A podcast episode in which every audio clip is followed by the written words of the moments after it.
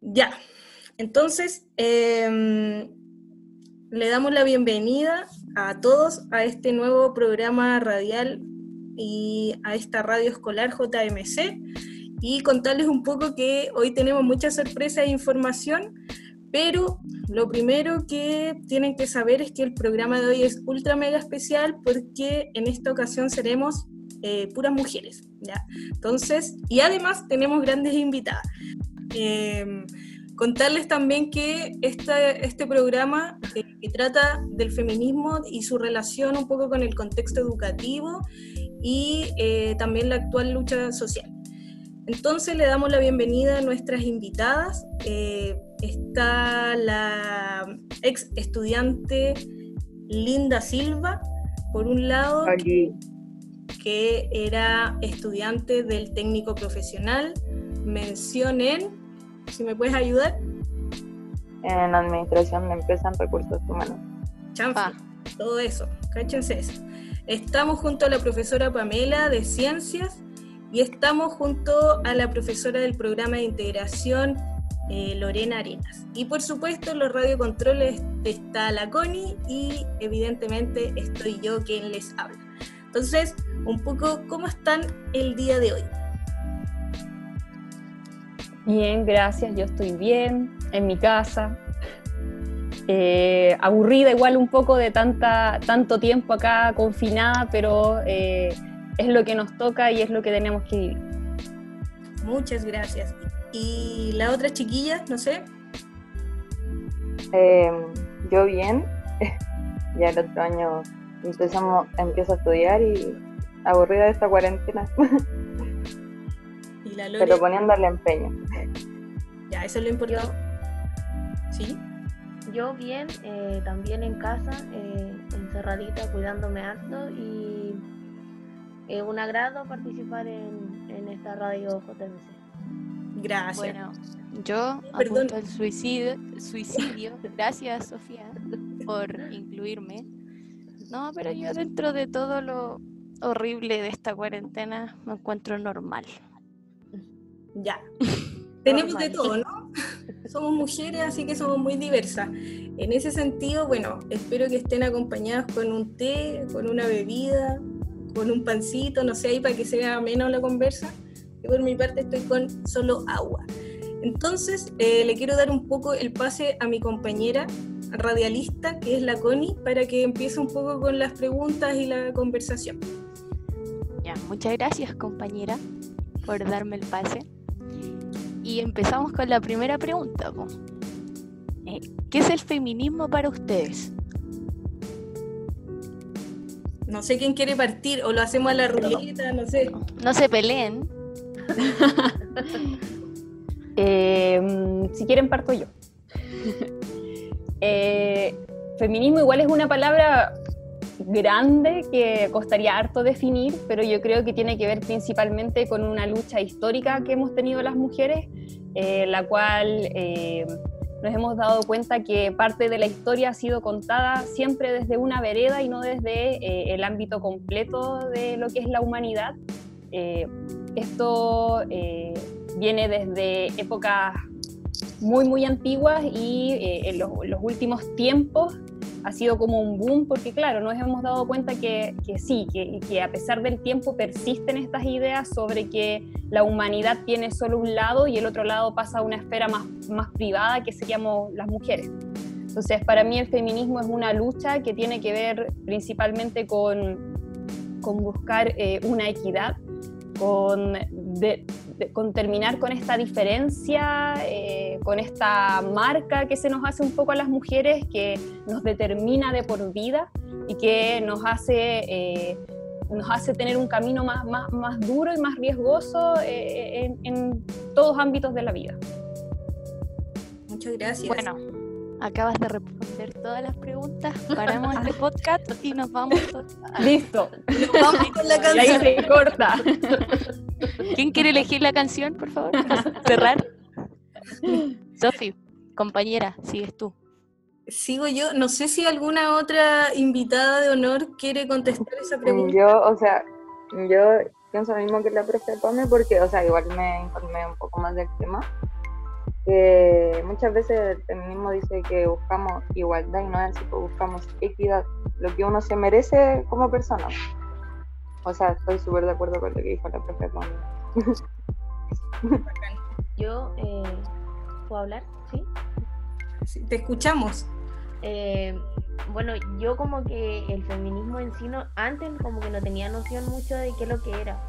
Yo creo que como que en, en mi círculo familiar no era algo que se discutiera o se hablara. Entonces, como que siento que fui creciendo con como con paralelo a la lucha y a, todo lo que lo que hoy en día es el feminismo como en el mundo. Entonces, también considero que es como buscar una igualdad, eh, reclamar o, exigir el derecho que, que nosotros deberíamos de tener y, creo que, va como en ascenso de aquí en adelante o desde unos años atrás en adelante con el fin de, que no se nos siga pisoteando como fue hace muchos años atrás, donde la mujer era, no sé, como, como la dueña de casa, la que tenía hijos y hoy en día todo eso ha cambiado. Sí, oye, y a partir de, bueno, las tres, muchas gracias por partir esta reflexión. Las tres tienen igual un punto como muy en común que en el fondo tiene que ver y tiene relación con, el tema primero de, de cómo pensar el mundo desde la equidad y también desde la esfera pública, ¿no? No como hacer ese cambio. Y justamente a raíz de esto, de lo que ustedes dijeron, eh, viene esta otra pregunta y esta otra interrogante que nosotros también nos hicimos, bueno, y con el resto de los integrantes de, este podcast y de esta radio escolar, es como cómo Chile y la sociedad piensa el feminismo entendiéndolo desde la lógica más em, nacional, ¿no? Si quieren se pueden tomar desde el, actual contexto o, o bien ir un poquito dos años atrás cuando ya un poco estalla este boom feminista y estos diferentes feminismos. No sé eh, si quiere alguien partir también. ¿Cómo Chile y la sociedad piensa este feminismo? Eh, o sea, yo quiero dar como un punto que yo he hablado mucho con, no sé, mi familia o personas, eh, pero algunas ven, le, nombran la palabra feminismo y lo ven como súper malo. Bueno, en la actualidad de ahora hay muchas diferencias, unos apoyan el feminismo y otros lo ven súper malo. Em, eh, más que lo miran como, le nombran el feminismo y dicen, ah, las feminazis. Eh, a mí me ha pasado que he hablado con varias personas y al tiro así sacan eso. Las feminazis son un grupo de mujeres que solamente marchan y no saben por qué están marchando y se empelotan por lo que dicen. Eh, entonces yo creo que la sociedad se tendría que informar más de lo que es el tema, más de por qué estamos luchando y, que no lo vean de un contexto malo, porque lamentablemente así lo están viendo ahora. Interesante igual. Disculpen, pero bueno, a partir de lo que decía un poco la Linda, em, que también es importante porque en el fondo como eh, el tema de las redes sociales y también el trabajo que nosotras estamos haciendo eh, ayuda un poco a confundir, más que ayudar, ¿no? Ayuda a, o sea, eh, confunde a las personas el real o la real palabra o la real lucha del feminismo, porque en, verdad como que lo, lo, trata algunas veces o de manera superficial o bien eh, más desde una crítica, ¿no? Entonces, eh, también siento que hay que repensar el tema del feminismo eh, en ese sentido y tal como lo dice la Linda. No sé si alguna de las dos profesoras acá quiere aportar a eso quizás dar su otra opinión, no lo sé. Eh, bueno, respecto de lo que dice Linda, sí, yo creo que para toda lucha social siempre va a haber un lado que está muy cómodo y al que le cuesta mucho ver los cambios. Entonces, claramente va a existir siempre ese lado que cuando ve que alguien está luchando por sus derechos o lo que es justo, eh, le va a parecer como, eh, no sé, tal vez le, va a generar algún susto, algún miedo de que pueda perder sus propios beneficios. Entonces ahí aparecen las descalificaciones que muchas veces son eh, sin ningún tipo de, de, sustento, ¿ya? yo creo que en ese caso a lo mejor eh, eh, mucha gente que, cae en esta, en esta burla que, que, se busca hacer cuando se trata de feminazi o esta gente que cree que el feminismo es como el machismo pero al revés, este malentender del concepto feminismo tiene que ver más que nada con eh, un tema de la falta, la falta de cultura, la falta como de, buscar el porqué. Pero no creo que sea una cuestión eh, absoluta o única para, para, el caso de la causa del feminismo. Yo creo que es una cuestión que ocurre en todo tipo de luchas sociales. Siempre va a haber gente que eh, se, se, guía por lo que, por lo que aparece en la tele, se guía por lo que leyó en, un, en, en Facebook eh, entonces, claramente yo creo que en ese sentido, eh, a nosotras que somos como una, yo creo que eso es como lo que ha hecho distinto un poco esta generación. Y es que eh, como la información está más clara y es más, más, más, rápida, a lo mejor hemos llegado al punto de que la gente ha tratado de informarse mejor y la gente ha entendido también que este feminismo no es malo, que este feminismo en realidad lo que busca es, es una lucha que, que es busca ser un poco transversal, a pesar de que no lo es, es un poco transversal a, tal vez a la clase, tal vez a distintas cosas, y que em, también busca reconocer derechos que son históricos.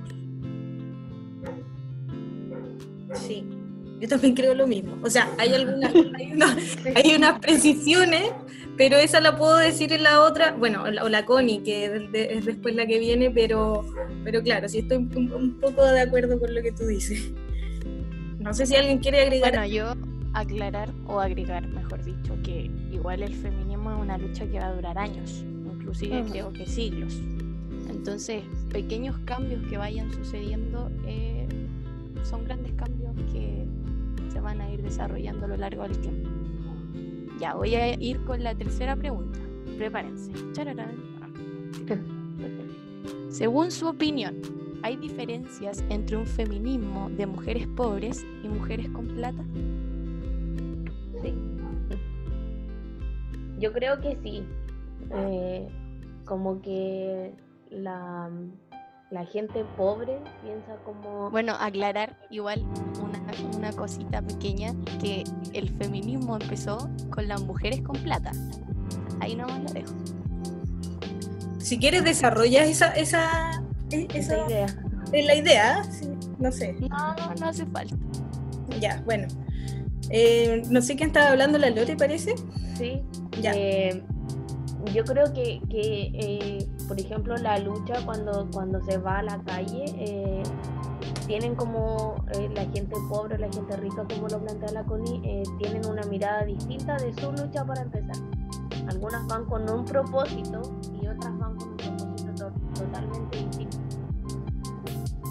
creo que sí hay, hay como muchas diferencias en ese sentido. aparte que la mujer pobre yo creo que es mucho más eh, vulnerada, se podría decir, en sus derechos como mujer. Entonces yo creo que, que sus luchas son totalmente distintas. Sí, yo no, no sé si alguien más quiere decir algo porque como a mí siempre me censuran, entonces no quiero hablar mucho, pero...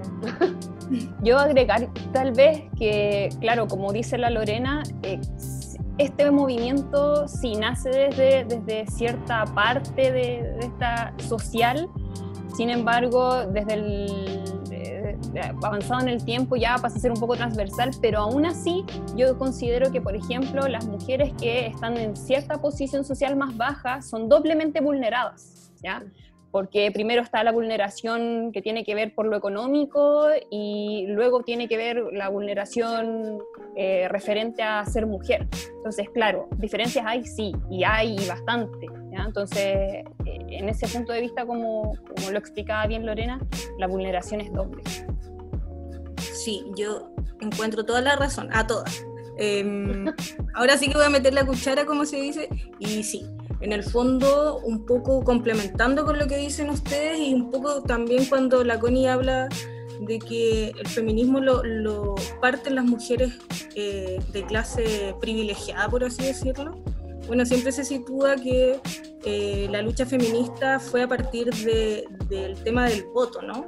Y que ahí solamente habían ciertas mujeres que estaban interesadas en, en ir a votar y en participar en los espacios públicos y políticos de la época pero, eh, y, en concreto con lo que un poco dice la pregunta, y para complementar, yo creo que sí, hay, todo, hay toda una diferencia por, este mismo hecho de que encontramos mujeres que están doblemente em, vulneradas y oprimidas, ¿ya? Eso, y eso hay que tenerlo en consideración, no es lo mismo que se muera, eh, no sé, o que asesinen a una mujer pobre, no sé, lesbiana, negra, eh, que a una mujer con plata, ¿no? O sea, y solamente se me viene al caso y, porque en las redes sociales también está mucho como el tema de la justicia.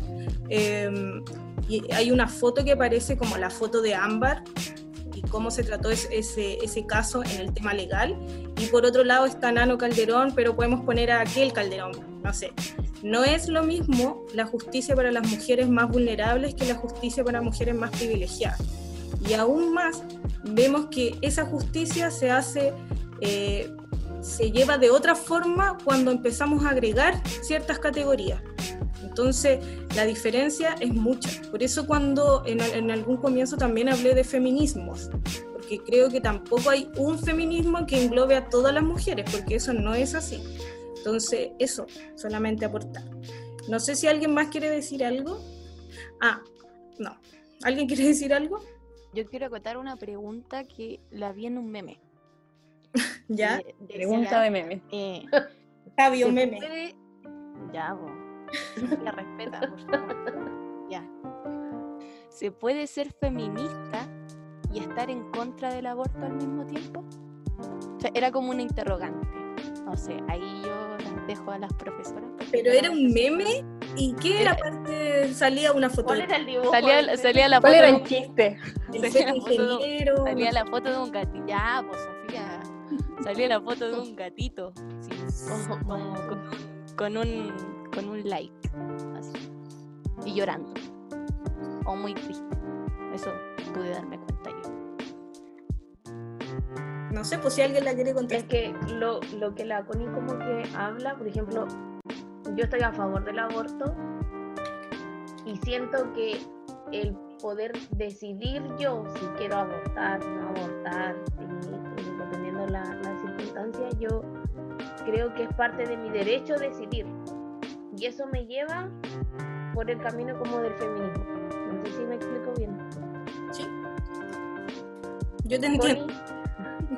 No, sí, pero es que la pregunta es como, ¿qué pasa con esas personas que dicen que son feministas pero están en contra del aborto? Ah, no sé, yo no te puedo responder porque no estoy contra. No, pero... o sea, por eso yo te digo, por eso yo te estaba comentando un poco que los que hay diferentes formas de entender el feminismo. No todas las mujeres. O sea, de partida yo considero que no todas las mujeres son feministas. Segundo, no todas tenemos las mismas luchas.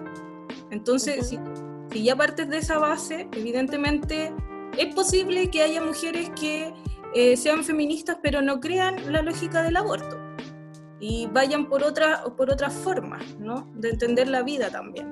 Entonces, eh, como que en ese sentido no me gustó tu ¿no? Pero eh, no sé, no sé si te respondo un poco la pregunta. Que pueden haber como distintas interrogantes dentro de, del tema del aborto, porque por ejemplo, puedes luchar porque, por ejemplo, no nos sigan matando o no sigan matando mujeres. Y eh, puedes estar a favor del aborto por un tema religioso, no sé, suponiendo algo. Entonces, como que ahí a lo mejor puede chocar como el tema de estar a favor del aborto y ser feminista. ¿Connie? Y lo que pasa es que mi pregunta era como para hacer para debatir, pero bueno, están todas de acuerdo, parece. Voy a traer a las monjitas descalzas que están acá al lado para ver si pueden quieren participar y dar su opinión. Ah. Ellas van a debatir contigo, con Sí. Eh, y a partir un poco de eh, esta conversación, mm, ahora se establece otro tipo de pregunta que, y un poco que viene de lo que nosotros estamos conversando, ¿no? Entonces, la pregunta dice, ¿creen que el Estado y sus instituciones funcionan de manera reactiva? Cuando hay casos de connotación social se crean leyes o proactiva, las leyes se crean antes que aparezcan los problemas. cómo esto podría salvar vidas, darle seguridad a las mujeres y víctimas de violencia machista. No sé quién quiere partir. Em, yo creo que claramente, y no solo en el caso de, la violencia machista, el Estado siempre ha actuado de forma reactiva, eh, generando leyes y, discusiones en el momento en que aparece la palestra, noticias, eh, donde se ve la violencia directa y clara. Y, tiene que ver justamente con que yo creo que el Estado nunca se ha hecho parte de, de esta, de esta desigualdad que existe en el caso de, las mujeres y, siempre hemos tenido estas ministras que de ministras tienen poco y tienen harto de, campañas chicas, de cosas pequeñas, pero nunca tienen claros objetivos grandes en donde podamos como país avanzar en, una equidad más real, pues más que sea, que sea una equidad más, eh, más, más visible.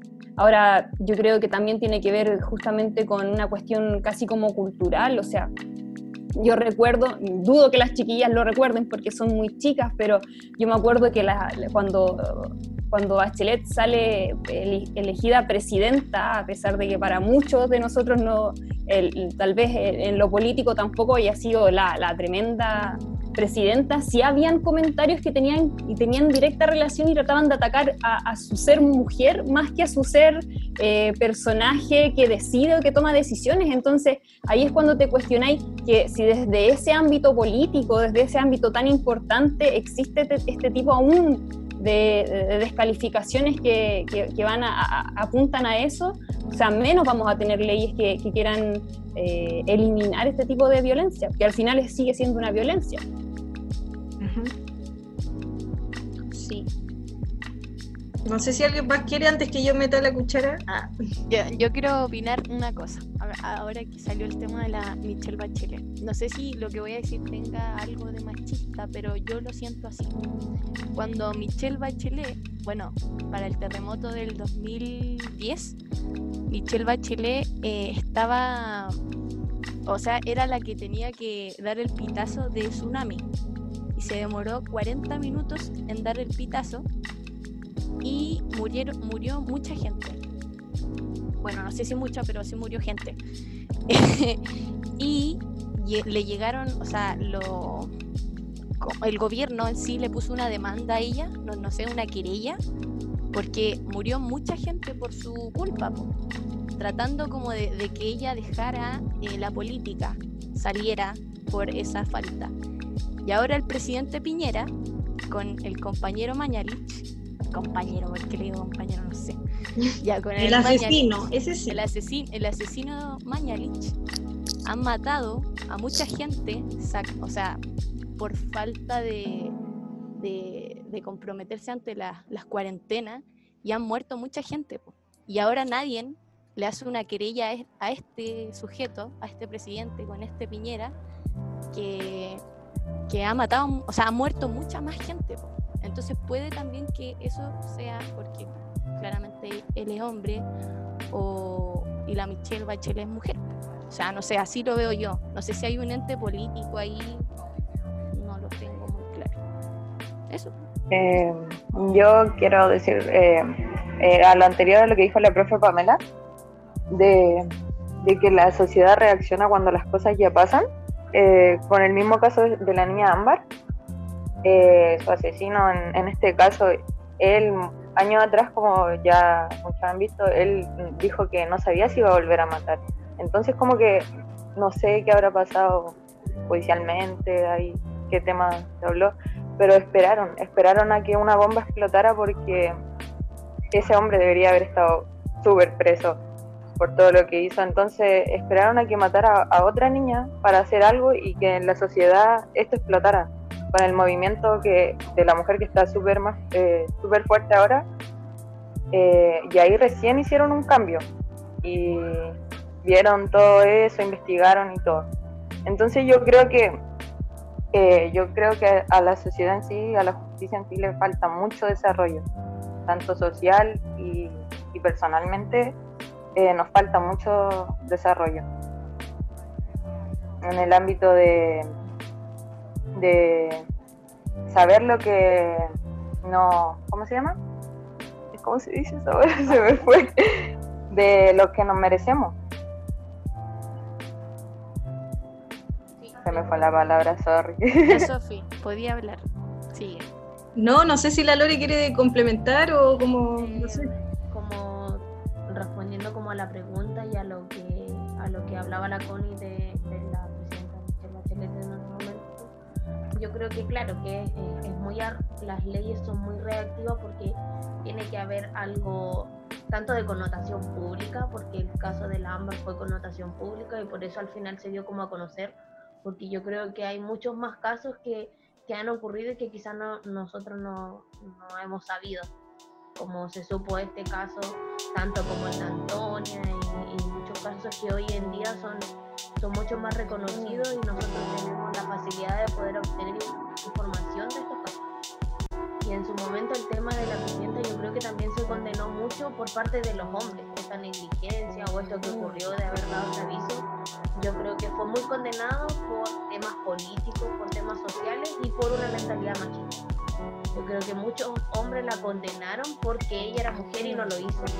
Y que quizás si hubiese sido un presidente hombre en ese momento, quizás no, no hubiese habido tanta condena como, como fue en ese momento que como que yo creo que es demasiado reactiva Sí, yo... yo creo que los cambios que, que, vengan para las leyes, yo creo que también son a corto plazo porque siempre tienen un, una letra chica que, que no nos va a beneficiar. Gracias. Yo estoy de acuerdo con las tres, las cuatro, porque en el fondo eh, yo no sé por qué nosotras las mujeres seguimos creyendo en el Estado y sus instituciones. Siempre me lo he preguntado, porque en el fondo la historia, no solamente la historia de hechos históricos, y la historia en general, como que nos ha mostrado de cierta forma que el Estado nos ha dado la espalda una y otra vez a nosotros. No crea políticas públicas, la justicia anda por no sé dónde. Entonces, ¿para qué hablar de los ministerios o el Ministerio de la Mujer que yo creo que fue creado solamente para decir, bueno, ahí está, ¿ya? hay algo que les representa a ustedes, las mujeres, ¿ya? Pero nunca ha tenido una ministra que responda a todas las demandas. En, el periodo segundo de la Bachelet estuvo la, ministra Pascual, Pascual, sí, no recuerdo el nombre, que trató de hacer algo, pero también muy pegada a la institucionalidad y bueno, nunca nos deja a nosotras satisfechas, ¿no? También siento que es reactivo esta manera de que el Estado y, los gobiernos, los diferentes gobiernos, responden frente a los diferentes tipos de violencia que nosotros eh, podemos tener. Y, y un poco también complementar que, claro, nadie ha ido, por ejemplo, a buscar a Lagos por tener a medio mundo endeudado con el CAE, o nadie ha ido a buscarlo tampoco porque privatizó el agua, ¿no? Entonces, es un, es un tema que puede dar para mucho, podemos estar hablando de horas, pero no podemos. Pero, pero también quizás eh, la lógica es empezar a resignificar también la forma en que pensamos esto, ya no creer tanto en las instituciones. Eh, puedo, estar ahí, no sé, dando una opinión demasiado radical, pero siempre mirándolas desde el cuestionamiento. Siempre tenemos que tener eso, yo creo, como en mente de la capacidad de cuestionar a aquellos que nos presentan, ¿no? Porque, no sé, a mi entender yo no creo mucho en las instituciones y en el Estado, sobre todo en temas de, de mujeres y todo lo que a nosotras nos respecta. Entonces, el hecho de no generar, por ejemplo, políticas públicas ahora en pandemia para todas las mujeres inmigrantes, eh, no hace más que nuevamente ver que en la realidad no pasa nada. Pues y quiere aún más precarizarnos, entonces, precarizarnos, sí. Entonces, bueno, seguir resistiendo un poco desde, desde otras lógicas. Yo creo que eso es importante y, y, siempre cuestionar el tema de las instituciones. También creo que es una forma de hacer feminismo, ¿no? Como estar ahí al ojo. Eso. Eh, Connie. Ya, nos vamos a la siguiente pregunta. En un contexto micro, ¿Qué acciones pueden realizar para que tanto hombres como mujeres entiendan la importancia de un feminismo activo, que critiquen las acciones patriarcales y machistas? Chanfle, media, media pregunta. A ver, ya. ¿Quién quiere partir? ¿Quién, quién, se, quién quiere ir a, a las leonas? Ah. Gracias, no se pelean. Ya, yo voy. Em, desde lo educativo yo creo que es esencial trabajar eh, el feminismo y eh, nosotros como profes tenemos esta facilidad de hacerlo todo más práctico y más, más, más tangible. ¿ya? De hecho, hay una parte del machismo que se llaman los micromachismos y que son una cuestión cotidiana y ejemplificadora máxima de, de, de estas pequeñas desigualdades que se ven en, la rutina y en el día a día. Y tal vez desde ahí, desde, desde mostrarlo desde esa forma más, más, más habitual, a lo mejor llegar a los estudiantes. Ahora, yo creo que la educación como, como, pilar fundamental dentro del desarrollo de cualquier persona debe tener y debe considerar dentro de su desarrollo eh, poner en la palestra este tema de, la equidad y sobre todo como profe, sobre todo porque la, la, pedagogía en sí, que ya va, saliéndonos un poco de, de, nuestro, del trabajo con estudiantes, la pedagogía en sí nace y, y, siempre ha sido mirada un poco en menos porque nace como una forma de, de las mujeres. La, la, pedagogía nace desde el cuidado de las mujeres a niños. Entonces, desde ahí nosotros podemos decir y podemos incluso entender por qué a los profesores se les mira como un ente secundario, como, ah, no, es profe, porque claro, porque su, su historial, su, su, sus comienzos son desde, eh, desde, desde lo femenino, desde esa parte que es como más, más, más, más privada, desde, desde el cuidado de los niños. ¿ya? Pero yo creo que, en cuanto al, rol de la educación es, fundamental que nosotros tengamos una perspectiva en la cual tengamos eh, como objetivo eh, llegar a generar esa equidad entre chicos, chicas y chiques. A mí me queda claro. No sé si la Connie o la Linda o la Lore quiere sé. A mí también, súper claro. Aportar a esto, que si se les ocurre alguna otra forma, no sé, cuál es como... Eh, dale, dale. Sí, dale nomás. Eh, yo apoyo mucho lo que dice la profe Pame, que hay que desarrollar súper bien o hablar sobre estos temas porque, eh, a ver, lamentablemente nosotros en la vida cotidiana también tenemos eso como de decir cosas machistas eh, o comentario, hablarlo porque eh, a veces somos criados así eh, con, con comentarios que quizás uno no los ve machistas, pero son machistas. Son pequeñas cosas de las cuales que uno no se va dando cuenta, pero ya cuando uno va creciendo y se va dando cuenta que no van, obviamente ya no los dicen. Por eso yo creo que en el ámbito educativo, yo creo que este tema sería muy bueno desarrollarlo a profundidad, más para que uno también se dé cuenta de muchas cosas y sepa sobre el tema, sepa cómo manejarlo, si es que está pasando algo, cosas así, sepa que no están bien, que hay cosas que no se dicen o se hacen. Y... si puedo agregar algo antes de que... Antes que meta la cuchara. Eh, sí, como por el tema de que hablaba la Linda, que yo creo que es súper importante. Eh, la, el machismo es una cuestión que lleva años, lleva millones de años y por lo tanto es una cuestión eh, sociocultural que todas nosotras tenemos inculcadas y que no podemos moverlas de un momento a otro. Entonces, como bien dice la Linda, a veces uno mismo cae en machismo y no creo que sea una cuestión como eh, que nos volvamos eh, ogros o una cuestión tan terrible. Yo creo que el fin y, y, lo bueno está en que seamos capaces de mirarnos y de decir, mira, en realidad no debía haber dicho esto porque se puede tomar o en realidad puedo aportar de otra forma. Eh, Exacto, reflexionar en lo que uno dice. Ya, súper. Esto yo creo que es súper importante, reflexionar, porque no podemos cambiar del día a la mañana una cultura machista que ha sido impuesta por cientos de millones de años. Y yo estoy de acuerdo con las dos. Qué importante eso porque es, es un, para variar nosotros las mujeres tenemos que tener como 10.500 trabajos y, un, y, una palabra que cabe en eso tiene que ver con la deconstrucción, que cuesta demasiado. Eh, todos tenemos estas estas actitudes machistas porque fuimos creados, o sea, fuimos criadas, perdón, culturalmente bajo una sociedad patriarcal, machista, misógena, capitalista. Entonces nos han enseñado y nos han entablado formas de querer, formas de actuar, formas de vestirnos, eh, millones de cosas que uno podría seguir analizando, pero lo importante es que nosotras tengamos la voluntad también y darnos cuenta de aquello que nos oprime y aquello que no es em, equitativo. Entonces, siento que en esa, y, como le decía también la PAME, hay tantos micromachismos. Eh, nosotros lo vemos en la escuela, en la escuela, en el liceo, diariamente, no solamente con estudiantes, sino con adultos.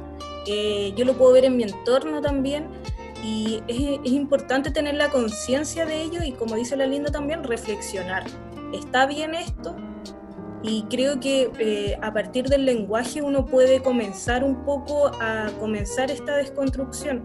Creo que el posicionarnos también como mujeres es ponerla a, atrás, al último, pero ponerla, porque ahí estamos también existiendo, ¿no?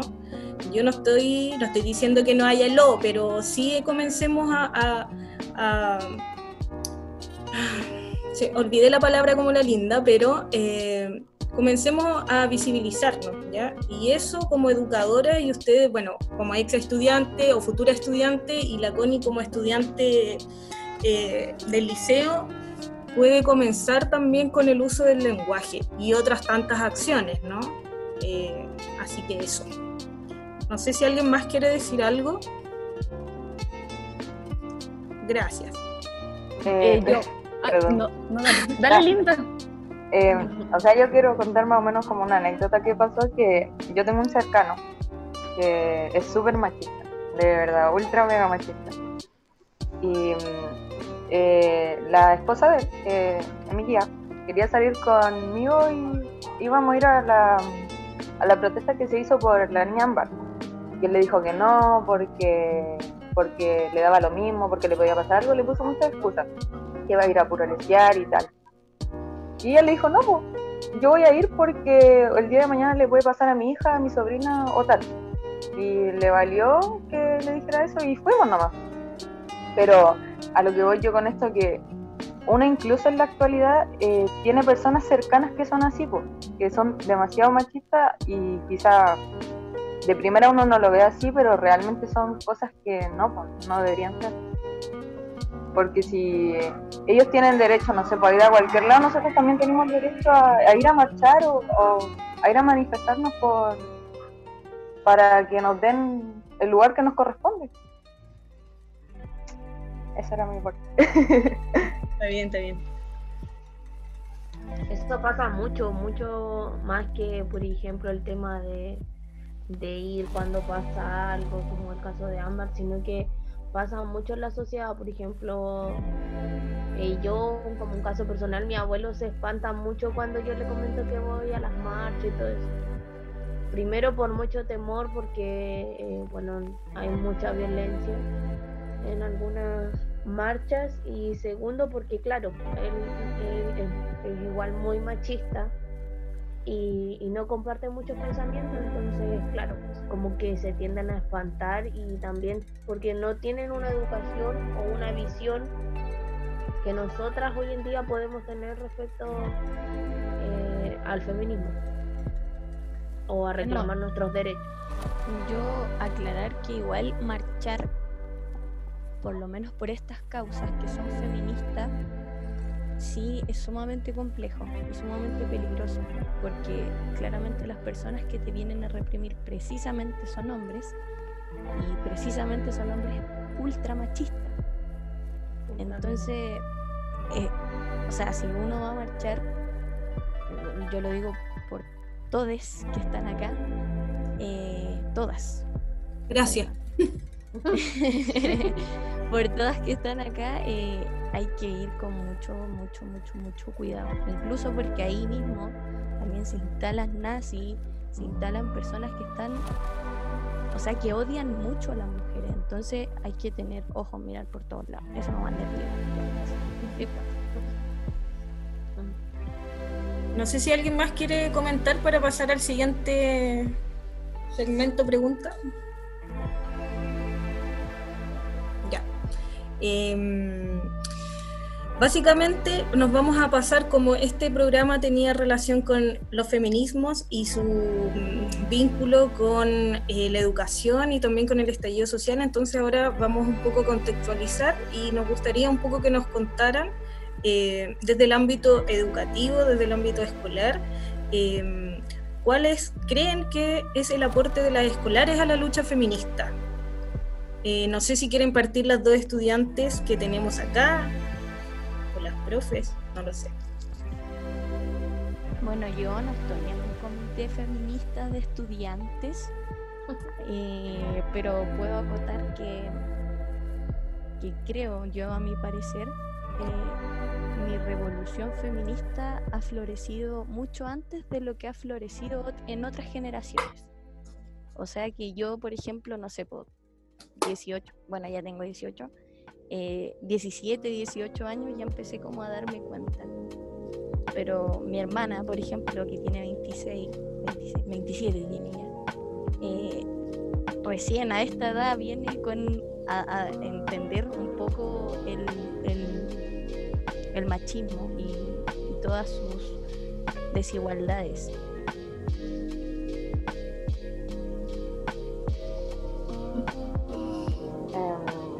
Bueno, yo quiero decir que igual así, antes no me daba cuenta de, este como tipo movimiento porque no, sinceramente como que no hablaban mucho de eso, uno tampoco se daba cuenta, pero como ahora se está hablando y uno se va actualizando más del tema, va sabiendo más cosas, yo creo que no hace bien, pues, no hace bien saber esas cosas y porque a pesar de que quizás nuestras mamás sabían y todo, y como crecimos en una sociedad así machista, ellas como que, bueno, mi mamá nunca me, nunca me habló del feminismo, ni nada de eso, ni mi abuela, ni nada. Pero ahora, ahora mi abuela está súper revolucionaria. Hermoso. sí. ¿Y cómo se llama?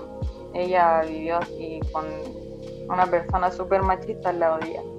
Pero ahora ahora que está hablando todo este tema, que están sacando a la luz muchas cosas, ella tomó así como a su mucha edad que tiene, floreció esa parte de ella. A pesar de que se demoró mucho tiempo, floreció esa parte de ella y, la hace más fuerte cada día nomás. Saber esas cosas, saber que no está sola, saber que puede hablar. De hecho estaba pensando tal vez en otro tema que eh, me parece que es importante porque a lo mejor hizo historia en su momento por ser un grupo súper eh, connotado a lo mejor y que usó una temática que no era tan connotada en su época y yo creo que a lo mejor podría ser eh, Corazones Rojos de los prisioneros.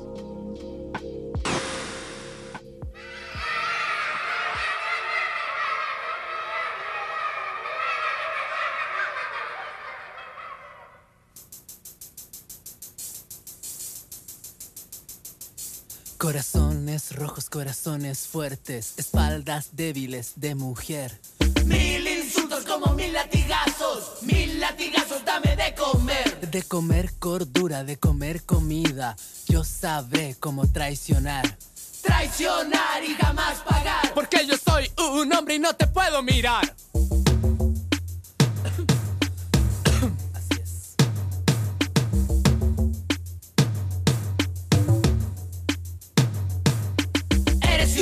De segunda clase, sin privilegios y sin honor. Porque yo doy la plata, estás forzada a rendirme honores y seguir mi humor.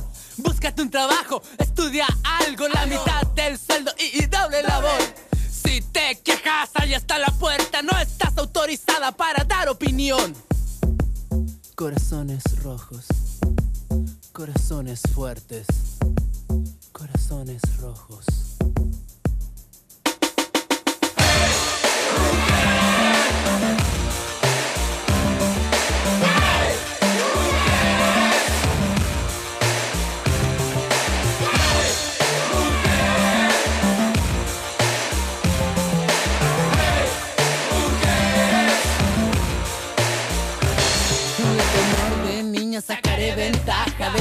De adulta, me reiré Con tu amor de madre dormiré una siesta y a tu amor de esposa le mentiré. Nosotros inventamos, nosotros compramos, ganamos batallas y también marchamos. Tú lloras de nada y te quejas de todo para cuando a veces nos emborrachamos. Corazones rojos, corazones rojos, corazones fuertes.